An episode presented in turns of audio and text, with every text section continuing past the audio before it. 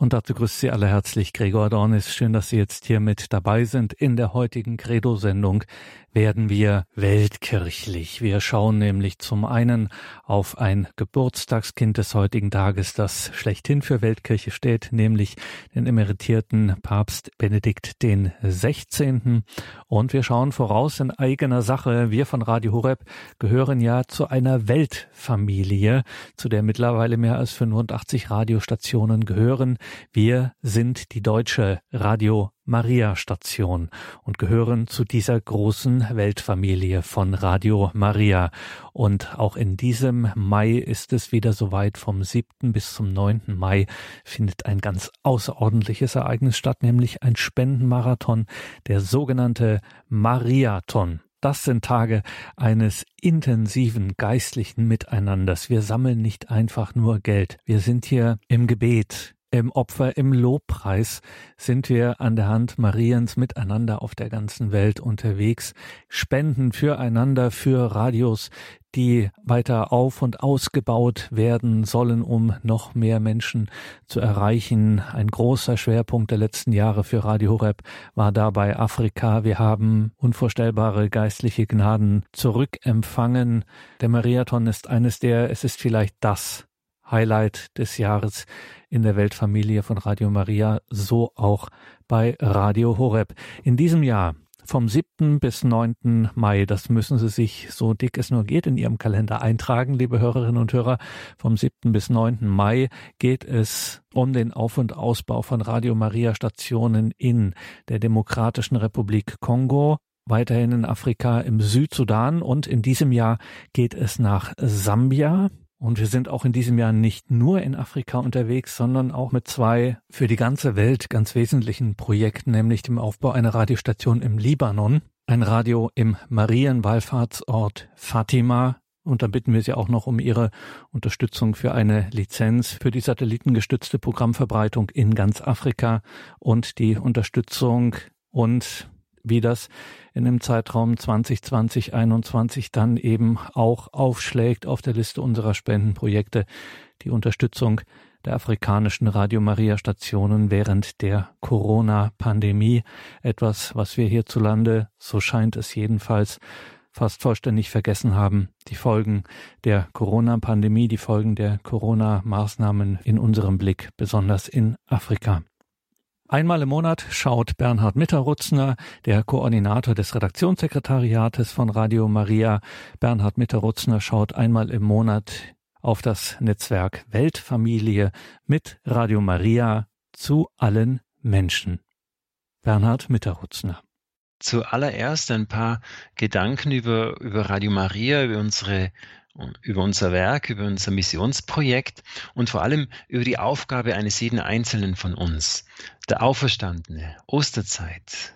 Äh, wir haben äh, in der Osternacht unsere Hingabe, unser Eingetauchtsein äh, in der Taufe an den Herrn erneuert und wir sind jetzt gerufen, wirklich uns einzuüben, Menschen zu sein, die erlöst sind. Ja, die sollten viel erlöster ausschauen. Die Erlösten hat schon Nietzsche gesagt. Also es gibt hier wohl einen Auftrag an uns äh, und das, glaube ich, ist der erste Schritt in der Evangelisation. Ja, äh, nämlich um diesen Frieden zu ringen und auch um diese Freude zu kämpfen, die eigentlich auch unser Auftrag ist. Das klingt jetzt ein bisschen widersprüchlich. Wie kann ich mir ein Kilo Freude besorgen? Das geht nun mal nicht auf Knopfdruck, aber der Herr, der Heilige Geist, den er uns hinterlassen hat, er hat uns dadurch jedes, alle Mittel gegeben, um das wirklich zu bekommen, diese Osterfreude.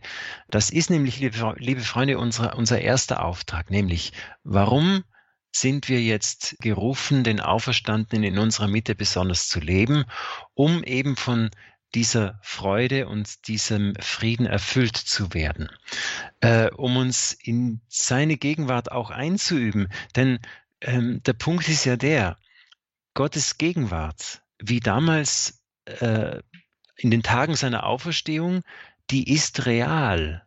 Das sagt uns ja der Glaube, das bezeugt uns die Kirche, das verkünden uns die ganzen Schriften. Die ist real und zu jeder Zeit, in jeder Sekunde 100 Prozent abrufbar. Allein wir können es noch nicht fassen. Schier, wir können es noch nicht glauben und deshalb tun wir es vielleicht viel zu selten. Diesen Auferstandenen in unserer Mitte einfach auch mal genießen. Auch wenn ich jetzt gleich nichts spüre oder mir das gar nicht vorstellen kann. Im Glauben können wir sagen, ja, du bist hier. Ja, und ich danke dir. Ja, und es ist wahr. Wir werden immer wieder sehen, dass plötzlich etwas zu fließen beginnt. Manchmal Freude, manchmal Frieden, manchmal Beruhigung, was auch immer. Das Rechte zu jeder Zeit.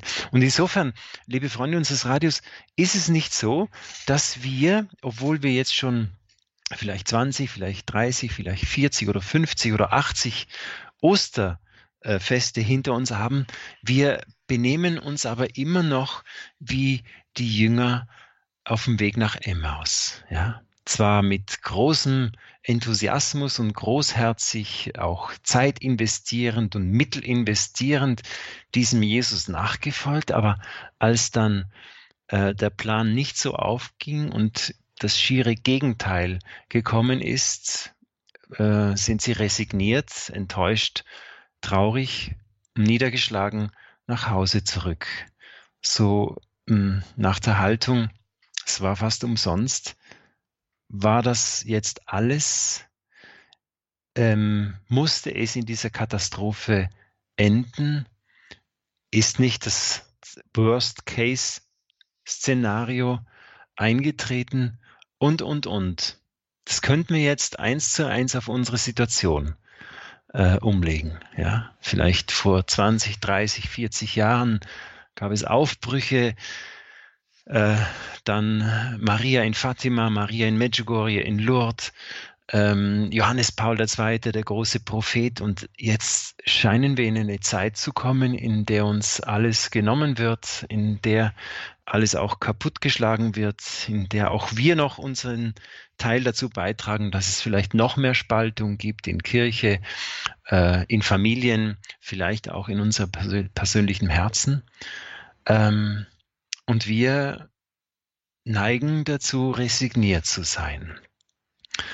Und umso wichtiger ist dieses Osterfest, glaube ich, gerade in dieser Zeit der Pandemie, dieser, dieses, dieser Corona-Zeit, damit wir uns einüben in diese Gegenwart des Herrn. Denn wir wissen ganz genau, das letzte Wort des Auferstandenen ist, geht hinaus in alle Welt und verkündet das Evangelium allen Geschöpfen. Ja?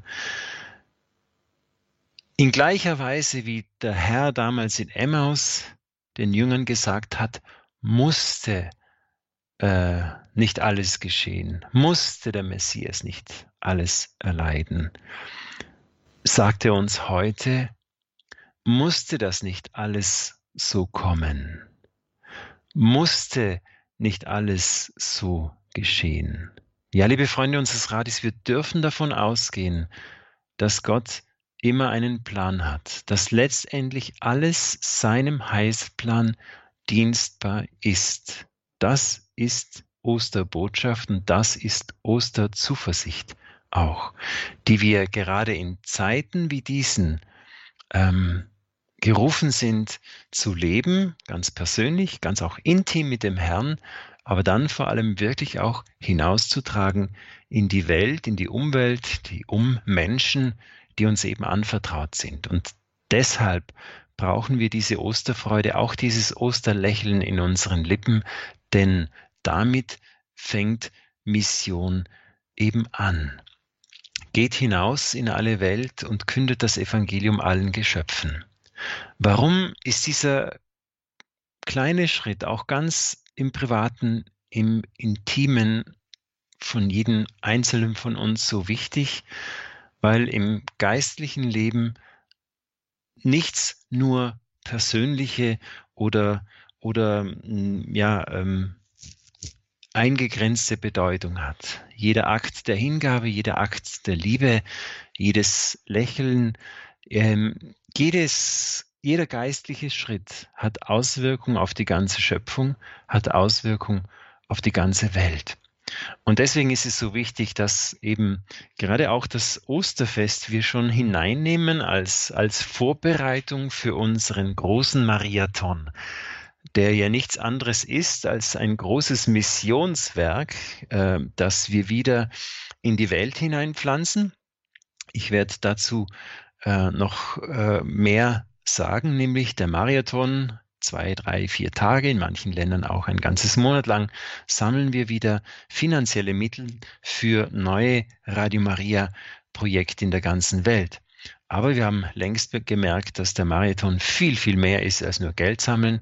Es ist ein Zusammentragen, ein Sammeln von wirklich dieser missionarischen Kraft, die besteht in der Freude, in der Liebe und in, im, im Lobpreis auch, in der Hingabe ganz, ganz vieler, vieler, vieler Hörer. Ja, mittlerweile vermutlich schon über 30 Millionen auf der ganzen Welt. Wenn das 30 Millionenfach passiert und nicht nur ähm, einmal die Woche, sondern jeden Tag, sprich Gebet, äh, gelebte Osterrealität, gelebte Gegenwart des Auferstandenen, das hat missionarische Kraft.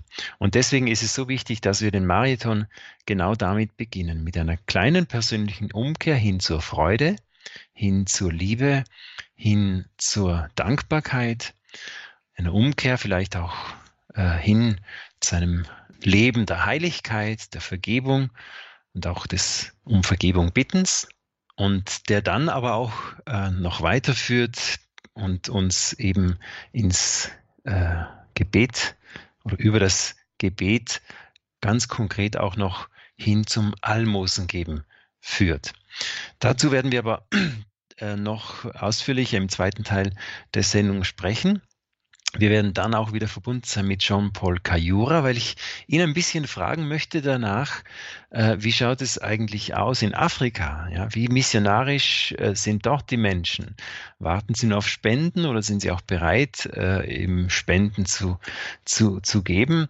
Ähm, wie, wie leben äh, Radio Maries in Afrika diesen Marathon? Jetzt weniger von den Projekten, die wir jedes Jahr versuchen, sehr ausführlich vorzustellen. Aber gerade was tut sich da in den Radios, was, was tut sich da in den verschiedenen Ländern? Dazu eben gleich äh, Jean-Paul Cayora, der Kontinentalvertreter von äh, Radio Maria in Afrika.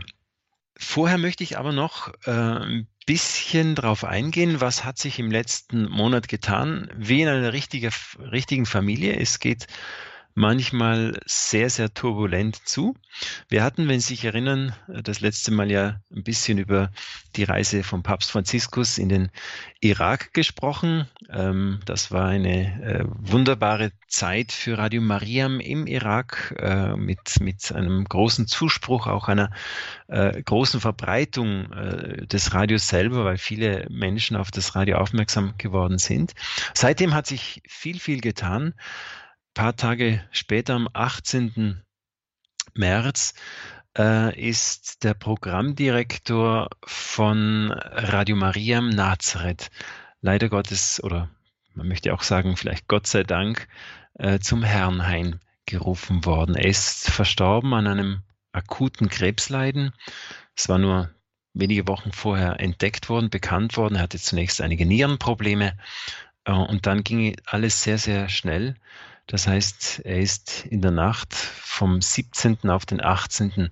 März äh, verstorben. Für das Projekt Radio Maria Nazareth natürlich ein, ein herber Rückschlag. Äh, wir sind jetzt natürlich auf der Suche nach einem neuen Programmdirektor.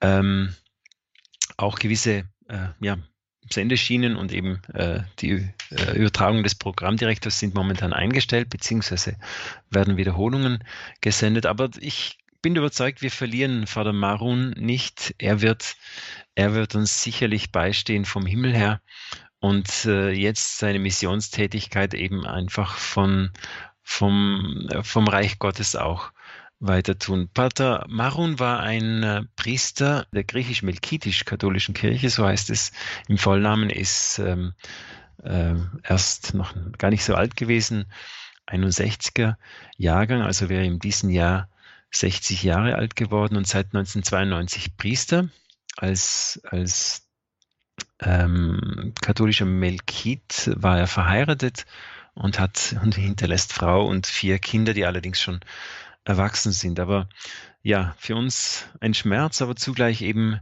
wie gesagt, ähm, jetzt haben wir einen Helfer im Himmel, der auch äh, vielleicht nicht nur für Radio Maria Nazareth äh, tätig sein kann und äh, tätig sein wird. Also hier bitten wir auch euch, liebe Freunde unseres Radios, dass es auch gelingt, einen guten Nachfolger zu finden. Wir sind natürlich schon im Kontakt mit dem lateinischen Patriarch Pizzaballa und hoffen, dass wir hier eine gute Lösung finden werden. Dann ein kleiner Moment des Jubels, des Jubilus auch. Am 19. März haben wir auch, äh, hatten wir nicht nur einen einen äh, ja, äh, gemeinsamen äh, St. Josefstag wieder, sondern wir hatten eben auch einen ganz besonderen Moment, an dem wir die Radio Marias weltweit dem heiligen Josef anvertraut haben. 19. März, das war in diesem Jahr 2021 auch der 55. Ähm, Jahrestag äh, der Priesterweihe von Padre Livio Fanzaga, also dem Programmdirektor von Radio Maria Italien und Mitbegründer äh, von Radio Maria in Italien und der Weltfamilie von Radio Maria. Dann gab es am 25. März noch einen ganz wichtigen Schritt, auf den wir lange hingearbeitet haben, nämlich äh, wir haben mit einem ersten einfachen Programm Radio Maria China in Mandarinsprache eingeschaltet.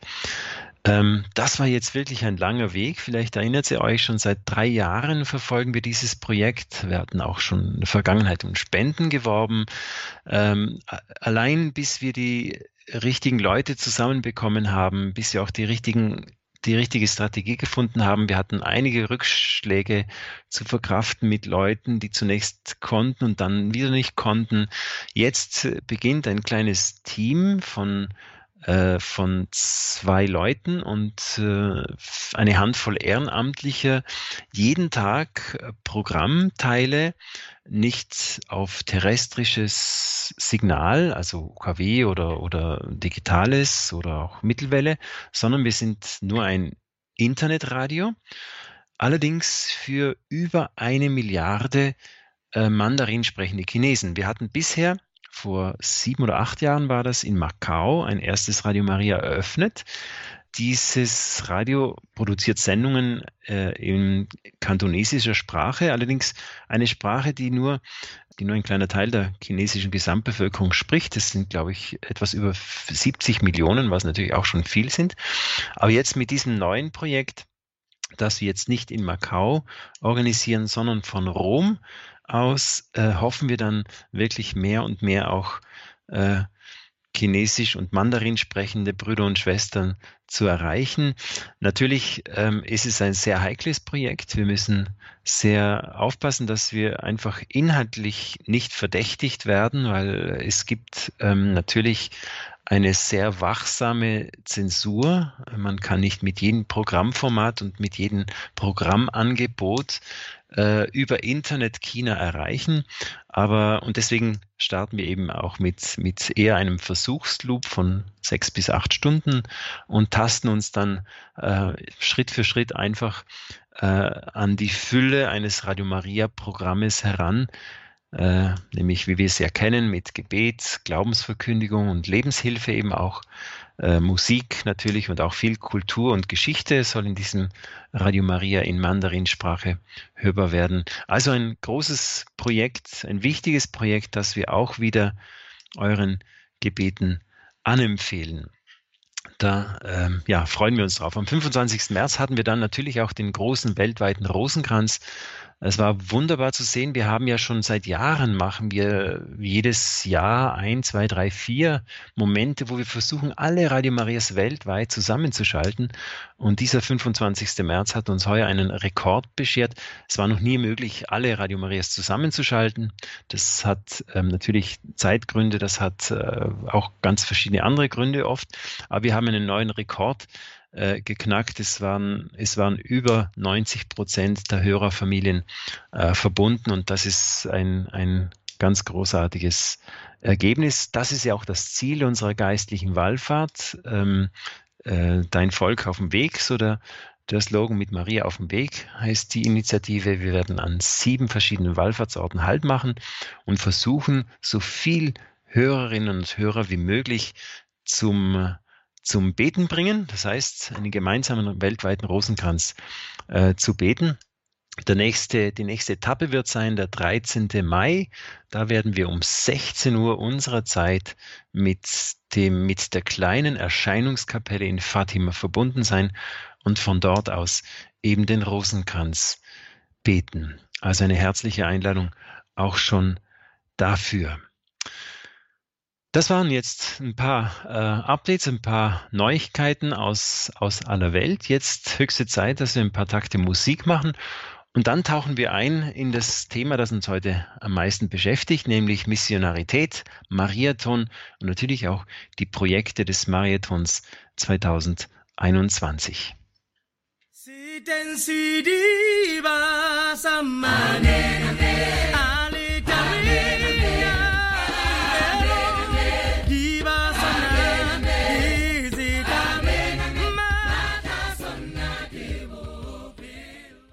Afrikanische Klänge jetzt schon äh, bei der heutigen Ausgabe unserer Sendereihe Netzwerk Weltfamilie. Mein Name ist Bernhard Mitterutzen und wir schauen jetzt wirklich äh, ganz besonders in die Welt hinaus, nämlich stellen uns auch die Frage, was können wir tun für die Welt? Das heißt, wir sollten ja nicht nur dankbar und glücklich und froh sein, dass wir unser Radio Maria, unser Radio Horeb in unserem Land haben, sondern Auftrag auch des Auferstandenen geht in alle Welt hinaus und bringt dieses Schöne, dieses Gute und dieses Wahre allen Menschen. Und da können wir über Radio Maria wirklich Missionare in aller Welt sein. Wenn du vielleicht irgendwie mal in der Vergangenheit dachtest, ach, es wäre schön, doch das Evangelium hinauszutragen, Missionar zu sein, aber vielleicht dann die Wege deines Lebens anders gekommen sind, jetzt durch Radio Maria, durch Radio Horeb, kannst du wirklich effektiv und, und, und äh, kraftvoll auch Missionar sein. Erstens mit dabei sein beim Hören, und auch beim sich begleiten lassen hin auf einen Weg, auf einen christlichen Weg auch der Heiligkeit, dann vor allem aber durch das Gebet und die persönliche Umkehr, äh, die gelebte Osterfreude, das sind alles geistige Kräfte, die die Mission braucht. Und dann der Marathon, wie jedes Jahr. Heuer wird er und das passt auch gut. Wir öffnen zwar ein Fenster den, das, über den ganzen Mai in aller Welt. Das heißt, jedes Radio Maria entscheidet für sich, welche Tage wird der Marathon dann gefeiert. Aber in der Schweiz, in Österreich, in Deutschland und in Südtirol ähm, sind das die drei gleichen Tage, nämlich der siebte, achte und neunte Mai. Und auf diesen 7., 8., 9. Mai möchten wir euch ein bisschen schon einstimmen jetzt mit äh, zunächst einmal der Frage, was, was ist dieser Marathon? Was soll das Ganze? Äh, und ich begrüße dazu jetzt aus Erba zugeschaltet unseren Kollegen Jean-Paul Cayura, Vertreter der Weltfamilie in Afrika. Hallo Jean-Paul, buongiorno Jean-Paul. Buongiorno Bernardo, buongiorno cari ascoltatori. Guten Tag, äh, liebe Hörerinnen und Hörer, auch äh, ein Zurück von Jean-Paul Cayura. Äh, Jean-Paul, wir werden, parleremo subito eh, un po' sull'Africa e un po' sull'esperienza in Afrika della Maratona. Wir werden jetzt gleich auch ein bisschen über die Erfahrung des Marathons in Afrika äh, sprechen.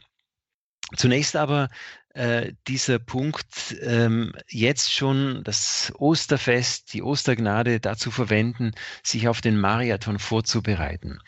Ähm, wenn ich etwas gebe, äh, wenn ich eine Spende mache oder wenn ich Gutes tue, dann ist das immer gut. Ja?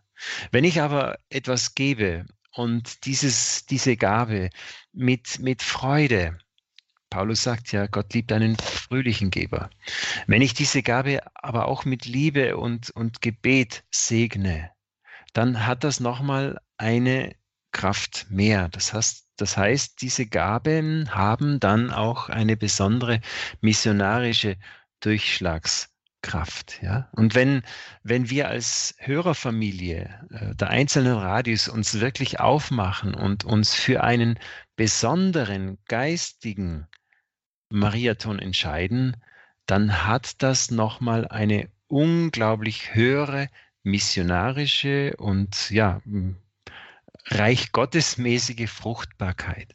Und deswegen ähm, möchten wir heute schon ein bisschen einladen, jetzt schon die Entscheidung zu treffen, zum einen am 7., 8., 9. Mai dabei zu sein, wenn Radio Maria in in der Schweiz, in Österreich, in Südtirol und Radio Horeb in Deutschland zum Marathon einlädt.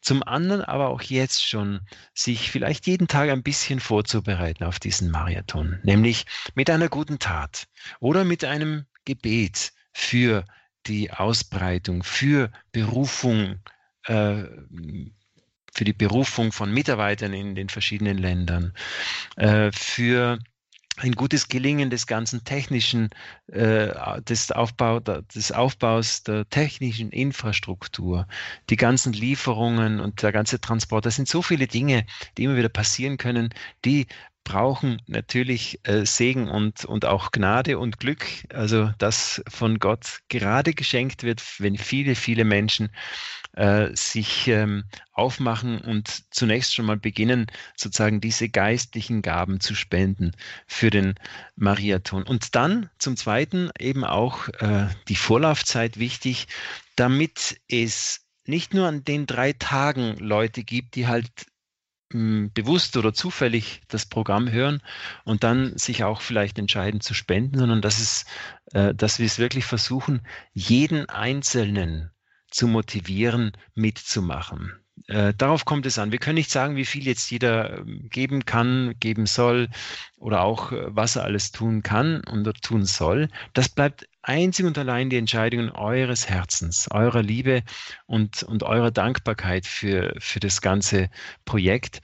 Das Einzige, was wir äh, machen können und darum bitten wir herzlich, dass wirklich jeder mitmacht, dass jeder mitläuft, dass keiner ist, der der sagt, ähm, na ja, ist nicht, nicht so wichtig ähm, oder da laufen schon andere. Nein, nein, jeder Einzelne ist hier wichtig, damit sozusagen dieser, diese Gesamtgabe, dieser große Blumenstrauß, den wir ja nicht für uns sammeln, sondern letztendlich sammeln wir den für die Gottesmutter, damit dort auch wirklich die Blume eines jeden äh, vertreten ist und damit wir wirklich die Blumen eines jeden der Gottesmutter bringen können. Jetzt kann man natürlich auch sagen, ja, wir leben natürlich auch in einer Zeit, wo, ähm, wo es finanziell schwieriger wird. Äh, wir leben in einer Zeit, wo man selbst schauen muss, ja. Und deswegen freue ich mich jetzt mit Jean-Paul in Cayura ein bisschen zunächst einmal darüber sprechen zu können. Ist ein Marathon, und das ist jetzt schon meine erste Frage an dich, Jean-Paul, ist ein Marathon äh, nur für Reiche und für entwickelte Länder? Oder ähm, ist es auch möglich, dass man nicht nur, also dass man auch, äh, dass man den Marathon überall macht und vor allem, dass man auch die Armen um eine Gabe bittet? È veramente una, una bella domanda. Das ist eine gute Frage. Allora, Um, quando abbiamo iniziato la maratona nel 2013, io ho fatto un errore, un grave errore. Als wir den Marathon in Afrika 2013 begonnen haben, habe ich einen großen Fehler gemacht. Perché ehm, era la prima volta e poi avevamo bisogno dei sordi in Africa, poi ho chiesto alla Radio Maria di chiedere agli ascoltatori i sordi.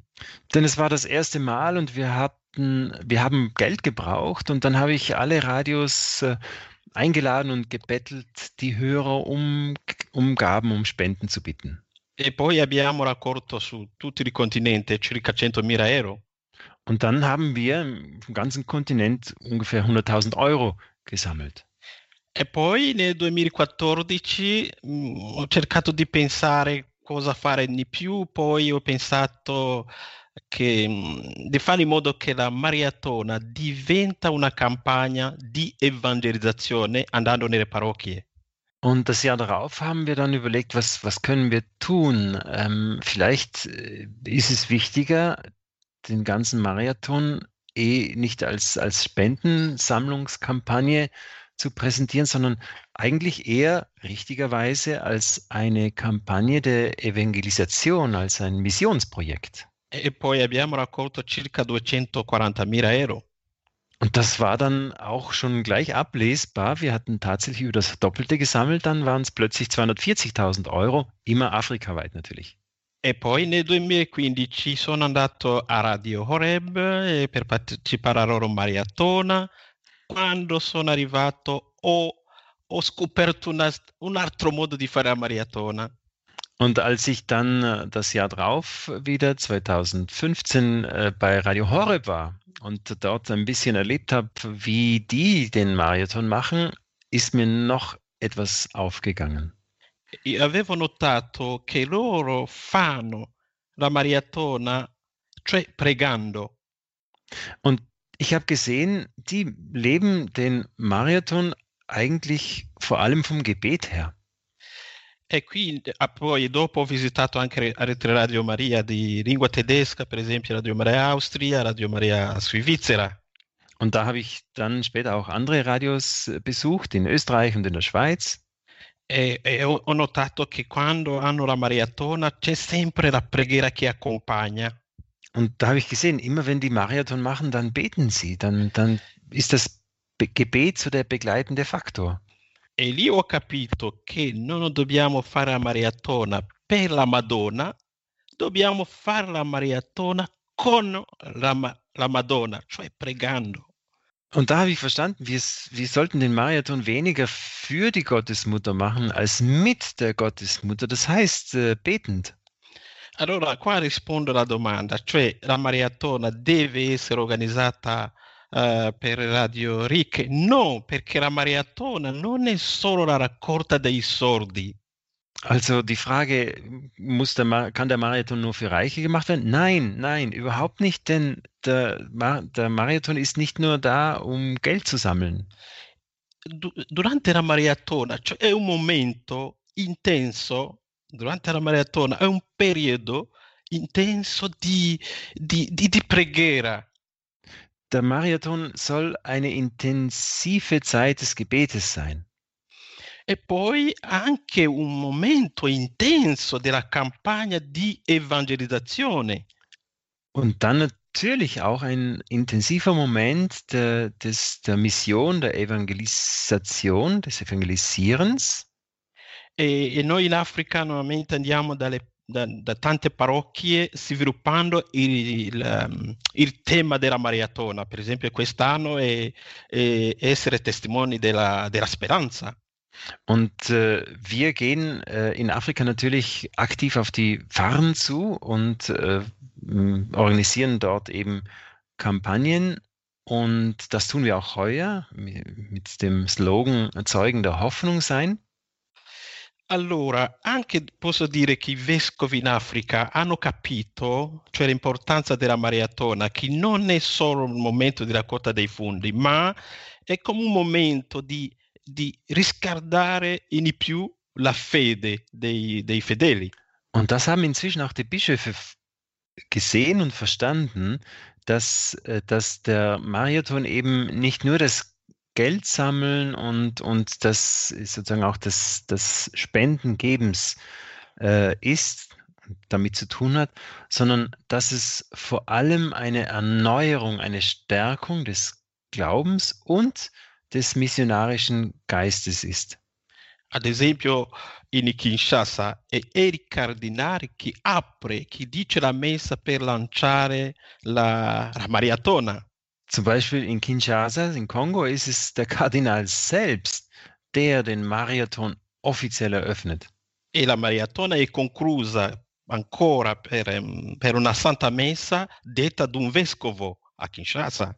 Und auch in Kinshasa wird der, Feil, der Marathon dann feierlich abgeschlossen mit einer heiligen Messe des Bischofs. Io ho citato Kinshasa per darvi un, un esempio concreto. Und das war nur ein, jetzt ein konkretes Beispiel, das passiert öfters.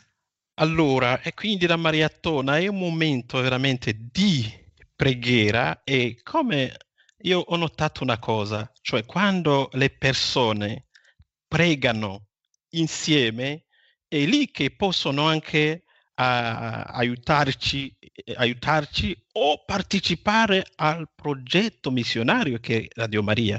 Und das habe ich auch dann gesehen, wenn, wenn Menschen anfangen, füreinander und miteinander zu beten, dann werden sie akt, aktiv auch äh, Teilnehmer, Teilhaber dieser Projekte und sozusagen die Motoren und Organisatoren dieses Projektes. Su questo posso dire tanto, ma cioè quando ho visto che la maratona è un momento di prima di tutto di preghiera, di intensificare le, le cioè di riscaldare la fede degli ascoltatori, ho capito che in Radio Maria non esiste un povero che non può dare qualcosa, che non può partecipare alla maratona. Da wäre noch ganz viel zu sagen, aber wie gesagt, wenn ich das gesehen habe, dass eben ähm, diese wichtigere Dynamik und Kraft des Marathons im Gebet, im Zeugnis geben, im, äh, im, äh, im sich öffnen auch für, den, für einen neuen missionarischen Geist, auch für die Umkehr, dass der vor allem daraus, da, da, da, davon besteht, ähm, habe ich erkannt und weiß jetzt, dass es keinen Menschen gibt, und sei er noch so arm, der nicht beim Marathon mitmachen könnte. Cioè chi non può dare un contributo economico ai sordi, sappiamo che abbiamo bisogno anche della sua preghiera. Das heißt, wer jetzt wirklich nichts geben kann, von dem wissen wir und den bitten wir auch, dass er uns äh, sein Gebet geben kann. Perché la preghiera, eh, turno su questo, dove c'è la preghiera? La preghiera è come la luce e dove c'è la luce il buio disparisce e sappiamo che anche dove manca la luce, cioè il Vangelo, purtroppo il buio si installa. Denn mit dem Gebet ist es äh, so, wo gebetet wird, ist es wie ein Licht, das entzündet und da muss alle Finsternis weichen und sei es noch so klein. Und es ist wirkungsvoll.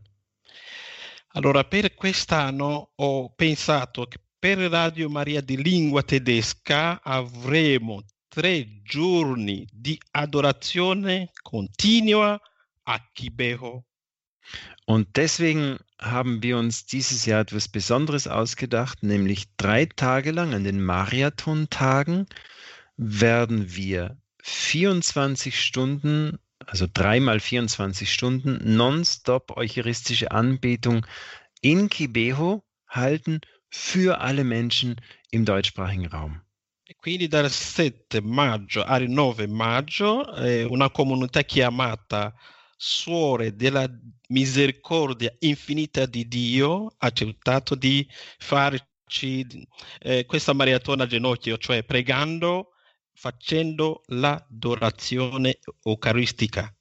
Und deshalb wird es an diesen drei Tagen vom 7., am 7., 8. und 9. Mai durch die Gemeinschaft der Schwestern der unendlichen Barmherzigkeit Gottes eine eucharistische Anbetung geben. Sie haben uns zugesagt, eben den Marathon in diesem Sinne zu unterstützen und mitzulaufen, indem sie für alle Menschen in Deutschland, Österreich, Südtirol und Österreich äh, und der Schweiz beten. Concludendo questo tema, io direi che le offerte di sordi che vediamo in realtà è, una, è un frutto che scaturisce da un cuore che ama Gesù, da un cuore che ama la Madonna. E per questo chiedo a tutti di partecipare. Und das kann ich auch noch abschließend sagen, dass jede Gabe im Grunde auch nichts anderes ist als das Ergebnis von einer herzlichen Liebe, Dankbarkeit und Hingabe an die Gottesmutter, an den dreifaltigen Gott und eben jede Spende ist Ausdruck dafür. Und deswegen möchte ich auch wirklich herzlich alle einladen, mit dabei zu sein, unsere Liebe für Gott und seinen Heilsplan und sein Wirken unter uns auf diese Weise zum Ausdruck zu bringen.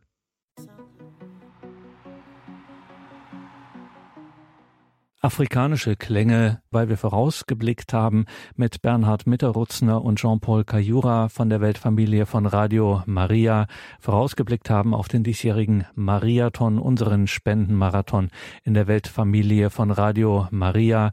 Radio Horeb ist die deutsche Radio Maria Station. Wir gehören zu dieser Weltfamilie von mittlerweile mehr als 85 Radiostationen von Radio Maria und unser Spendenmarathon der Weltfamilie steht bevor.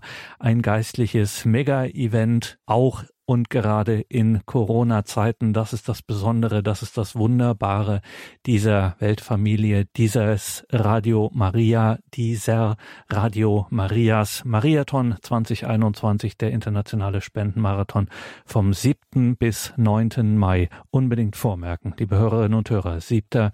bis 9. Mai. Wir sind dann ganz eng geistlich miteinander verbunden.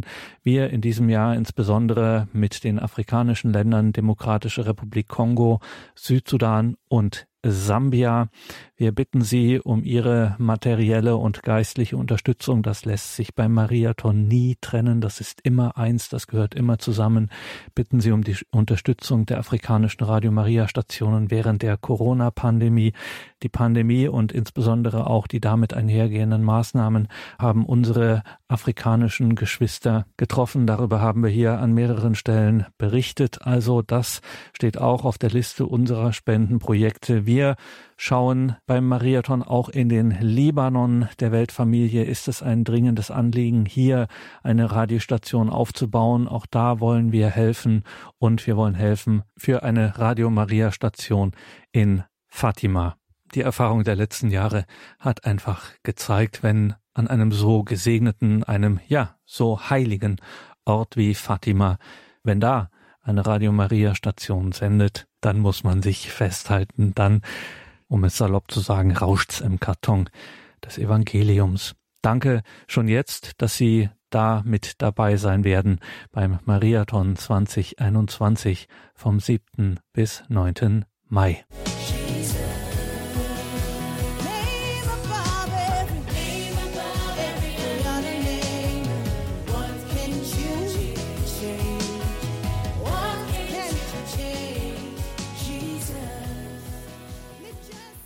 Willkommen zurück in dieser Sendung, sagt Gregor Dornis. Wir sind heute, ich sagte es am Anfang, weltkirchlich unterwegs und wer, wenn nicht der Papst, der Heilige Vater, steht für Weltkirche. Heute am 16. April wird der emeritierte Papst Benedikt XVI. 94 Jahre alt. Und es gibt Schülerkreise, Josef Ratzinger Benedikt der 16. Zum neuen Schülerkreis Josef Ratzinger Benedikt der 16. gehört auch Professor Achim Buckenmeier, Inhaber des Lehrstuhls für Theologie des Volkes Gottes an der Päpstlichen Lateranuniversität. Die Schülerkreise treffen sich einmal im Jahr, das haben sie auch im September 2020 gemacht, und da hatte ich Gelegenheit, mit Achim Buckenmeier zu sprechen, der gleichzeitig Vorsitzender des Stiftungsrates der Josef Ratzinger Papst Benedikt XVI. Stiftung ist. Professor Buckenmeier, wenn Sie wesentliche oder einen wesentlichen Zug der Theologie Josef Ratzingers Benedikts XVI. nennen müssten, was wäre das? Was ist so ein entscheidender Punkt seiner Theologie? Josef Ratzinger hat als junger Theologe über Augustinus gearbeitet und über Bonaventura und da über den Begriff der Offenbarung, was ist eigentlich Offenbarung? Und im Zuge dieser Forschung hat er entdeckt, dass ganz wesentlich zur Offenbarung auch diejenigen gehören, die sie aufnehmen.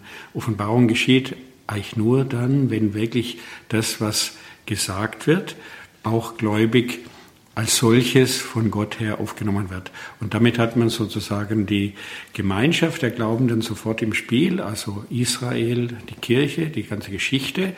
Und damit hat der ganze Glauben und die ganze Geschichte sozusagen eine ganz personale Färbung. Ich sage das mal an einem Beispiel. Als er Papst geworden war, hat er in den Mittwochskatechesen die Reihe, die Johannes Paul II. begonnen hatte, an jedem Mittwoch über einen Psalm zu sprechen äh, fortgesetzt. Papst Johannes Paul II. war da nicht also fertig geworden und es gibt ja 150 Psalmen und Ratzinger hat es dann äh, zu Ende geführt und wie er mit dieser Reihe fertig war, hat er begonnen, über Personen zu sprechen. Er hat, ich glaube, fünf Jahre eigentlich nur über Personen gesprochen. Und angefangen von den Aposteln, dann kamen die Jünger, dann kam das Paulusjahr, da hat er das ganze Jahr nur über Paulus gesprochen. Jeden Mittwoch irgendeinen anderen Aspekt über Paulus. Dann kamen die Kirchenväter, Augustinus, fünf Katechesen. Und so ging es durch, praktisch bis ins späte Mittelalter. Und das hat mir gezeigt, dass er eigentlich äh, sozusagen das Christentum, was er oft auch gesagt hat, nicht als Lehre versteht oder nicht als Theorie, auch nicht als Philosophie, nicht als Ideologie oder Theologie, sondern als eine Geschichte von Personen, als ein Lebensstil, der getragen wird von Personen. Und äh, das ist, glaube ich, einmalig, dass überhaupt ein Papst die Kirchengeschichte so ganz von Personen her betrachtet hat. Und das ist ein Aspekt, den ich äh, sagen würde, der seine Theologie auszeichnet. Man kann es Kirchlichkeit nennen, man kann es aber auch direkt ähm, nennen, dass der Glaube eben nicht in Büchern lebt, sondern Zeugen braucht und etwas ist, ein Lebensstil, etwas ist, was gelebt werden will. Das ist etwas, was für mich äh, ganz zentral ist an seiner Theologie. Das sagt Professor Achim Buckenmeier, der Inhaber des Lehrstuhls für Theologie des Volkes Gottes an der Päpstlichen Lateranuniversität in Rom. Wir sprechen mit ihm im September 2020 beim Treffen der Schülerkreise Josef Ratzinger, Papst Benedikt XVI. Professor Buckenmeier, da müssen wir noch mal nachfragen, was ist denn so reizvoll an dieser personalen Dimension äh, des christlichen Glaubens. Sie haben gesagt, es ist eben Benedikt XVI. habe in diesen Katechesen zum Beispiel und natürlich auch in der Theologie vorher aber doch klar gemacht, das Christentum ist eben in erster Linie keine Lehre. Es geht hier um Personen. Lehre klingt aber bequemer, klingt einfacher.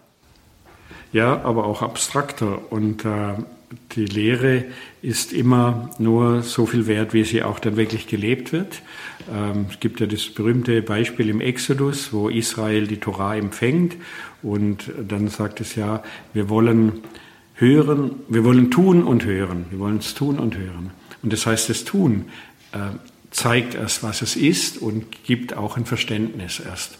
Und das ist eine Dimension, die bei Ratzinger ganz, äh, ganz stark vorkommt. Und gleichzeitig betont er, dass diese Offenbarung und die Gebote, der Weg des Glaubens ein vernünftiger Weg ist.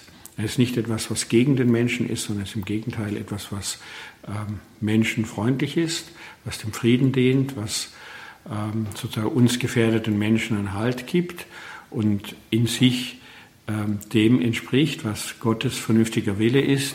Regensburg hat er ja in der Rede gesagt, gegen die Vernunft handeln ist nicht gottesgemäß. Und äh, genau von dieser Überzeugung ist er geprägt und das finde ich etwas, was faszinierend ist. Für moderne Menschen, auch für Nichtglaubende, ist das ähm, sozusagen kann das eine, eine Richtung geben und ähm, für uns kann es eine Versicherung sein, dass der Weg, den wir gehen wollen, dass der sozusagen vernünftig ist und dass es ein guter Weg ist. Die Schülerkreise Josef Ratzinger, Papst Benedikt XVI. treffen sich am 25. und 26. September 2020 in Rom. Es wird auch einen öffentlichen Teil geben. Man ist nicht nur unter sich, das auch, aber es wird auch einen öffentlichen Teil geben am Samstag, den 26. September. Einer, der dort auch moderieren wird, ist Professor Achim Buckenmeier. Und er macht nicht nur das, er war auch einer der Auserwählten, die den emeritierten Papst besuchen durften kurz bevor das Treffen dann startete, der Schülerkreise. Jetzt sind wir ganz neugierig, Professor Buckenmeier, wie das so ist. Wie muss ich mir das denn vorstellen, so einen Besuch in kleiner Runde beim emeritierten Papst? Worüber haben Sie gesprochen? Wie lange waren Sie da? Wie läuft sowas ab? Also die, dieser Besuch kam für uns auch ziemlich überraschend. Beim Besuch waren dabei Professor Christoph Ohli, der ist der Vorstand des Vereins oder Sprecher des Schülerkreises, des neuen Schülerkreises. Dann ist einer der ehemaligen echten Studenten von Ratzinger, äh, Prälat Hoffmann, dabei gewesen und ich. Und es geht so ab, dass wir eine äh, E-Mail bekommen haben vom äh, Privatsekretär Erzbischof Genswein, dass uns der Heilige Vater eben gern sehen möchte. Und die Auswahl der Personen war einfach so, dass wir uns jetzt in letzter Zeit mit der Stiftung, also mit einem, mit einer Organisation, die versucht, auch mit Geld und mit Stipendien die Theologie äh, von Ratzinger an Studenten zu vermitteln oder Studenten zu ermöglichen, dass sie die Theologie studieren können. Also die drei Personen waren da sozusagen ein bisschen in dieser Funktion ausgesucht und bekommt eine E-Mail und dann an dem und dem Tag wäre das möglich, würde euch der Heilige Vater sehen. Und dann sind wir also hingefahren an das Monastero, an das kleine Klösterchen mitten in den Vatikanischen Gärten, wo der Papst Benedikt seit seinem Rücktritt eben lebt, mit einem kleinen Hausstand, mit dem Erzbischof Genswein. Und da wird man empfangen vom Erzbischof und wartet dann etwas im, in einem kleinen Zimmer. Und dann, wie dann die vereinbarte Uhrzeit war, sind wir also in den ersten Stock gefahren, wo der Papst Emeritus wohnt und konnten in sein Wohnzimmer gehen. Da saß er schon in seinem Stuhl und ähm, hat uns also begrüßt. Und wir haben Platz genommen, waren also fünf Personen, wir drei, der emeritierte Papst und der Erzbischof Genswein. Und das geht so, dass wir dann, dass er eigentlich jeden dann zuerst mal zu Wort kommen lässt. Wir haben etwas erzählt, was jeder von uns persönlich macht. Mit dem Prälaten Hoffmann verbindet ihn natürlich eine lange Zeit gemeinsame Geschichte, als, wo er Professor war und der Prälat eben äh, Doktorand. Ähm, Professor Ohli hat etwas von seiner jetzigen Tätigkeit erzählt und ich habe von unserer Stiftungsratssitzung konkret erzählt und konnte dem Heiligen Vater eben sagen, dass wir uns auch organisatorisch neu aufgestellt haben, dass wir neue Mitglieder im Stiftungsrat haben, dass sozusagen diese Initiative, die die Schüler 2007 gegründet haben, dass die auch in die nächste Generation weitergeht also mit etwas jüngeren Leuten. Die Schüler vom Papst Benedikt sind ja jetzt auch schon 80 und noch mehr. Und da ist es wichtig, dass sozusagen auch noch eine Generation drunter äh, das da einsteigt und das sowas freut ihn natürlich. Und dann haben wir so einfach an dem entlang gesprochen und er hat verschiedenes nachgefragt. Wir haben über, was sind die aktuellen Probleme der Theologie und wie antworten wir darauf gesprochen. Und das Ganze ging, ähm, eine, ging etwas mehr wie eine halbe Stunde. Und der Papst war sehr frisch. Er ist schwach in seiner Stimme. Das ist schon seit den letzten Jahren so, dass er einfach ähm, seine Stimme praktisch verbraucht hat auch.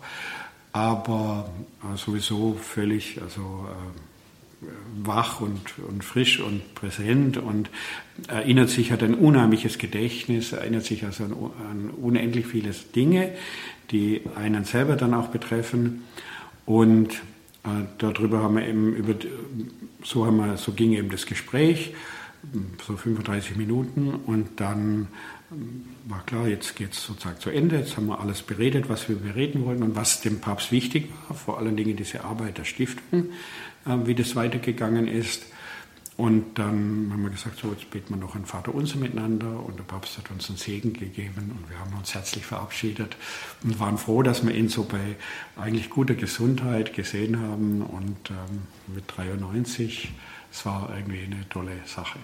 Also großer großes Geschenk, mal um es etwas besser zu sagen. Aber es war wirklich ein schönes Erlebnis und äh, für das wir dankbar sind. Und wir haben die Grüße mitnehmen können an die anderen Mitglieder im Schülerkreis und in der Stiftung und sind dankbar, dass das möglich war.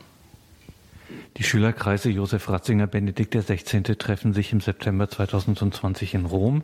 Wir sind hier im Gespräch mit Professor Achim Buckenmeier. Er wird dem neuen Schülerkreis äh, zugeordnet und diesem neuen Schülerkreis hören wir auch etwas jetzt gerade. Es gibt eine Stiftung.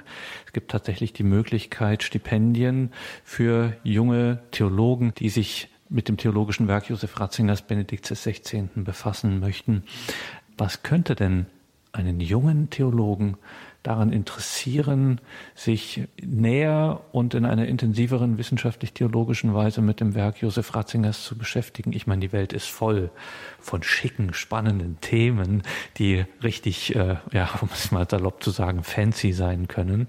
Josef Ratzinger, Benedikt XVI., was könnte einen jungen Theologen daran reizen? Ich glaube, dass seine Theologie eben viele verschiedene Elemente äh, vereinigt, die äh, heute wichtig sind.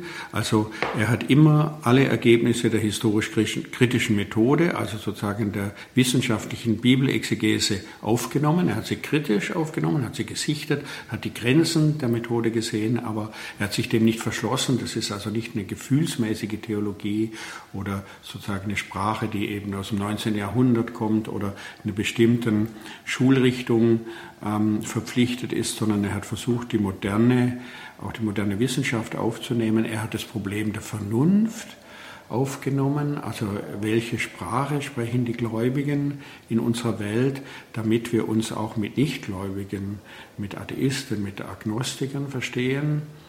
Und er hat es aber äh, in der Kontinuität der, der Theologie entwickelt, weiß man ja, dass er sehr die Theologie der Kirchenväter schätzt. Das heißt, dass er die Theologie ansieht als eine Entwicklung, als eine Kette von Nachdenken und von Erfahrung, wo wir heute nicht beim Punkt Null ansetzen, sondern auf eine lange Geschichte zurückschauen, des Suchens, Reflexion von Israel bis zur frühen Kirche, bis zu heute. Und das ist etwas, was natürlich ähm, für moderne Leute, für heutige Theologen auch interessant ist, mit der Gewissheit, dass sie eine Theologie finden, äh, die sie nicht vom Glauben oder von der Kirche wegbringt, sondern stärker sozusagen in diese Geschichte der Kirche hinein verwebt. Und äh, ein Student, äh, der stammt aus Indien zum Beispiel, der jetzt von uns ein Stipendium bekommt, der ähm, der untersucht die Theologie der Familie oder zur Ehe, was der Papst ähm, vor allen Dingen als Papst, aber auch vorher als Theologe ähm, gesagt hat und bringt es in Verbindung und konfrontiert es mit seinen Erfahrungen oder mit den Erfahrungen seiner, seiner Heimat und seines kulturellen Kontextes. Und das ist natürlich für ihn selber spannend und versucht es schon so zu studieren, dass er es auch in seiner Heimat in Indien vermitteln kann. Und das ist so etwas, was sich unbedingt lohnt, was man unterstützen kann.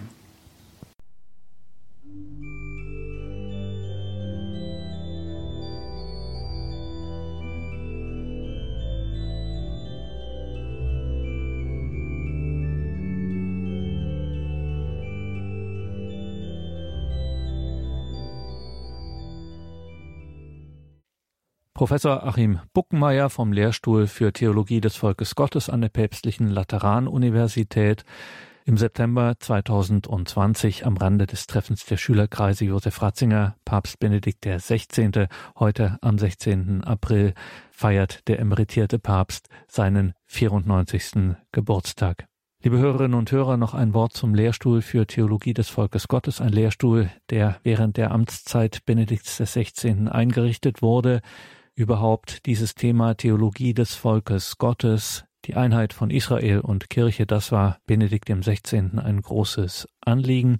Schauen Sie in die Details zu dieser Sendung auf horeb.org. Dort haben wir den Webauftritt des Lehrstuhls für Theologie des Volkes Gottes auch verlinkt. Ist vielleicht ganz interessant für die eine oder den anderen. Es gibt dort ein postgraduales Fernstudium Theologie des Volkes Gottes.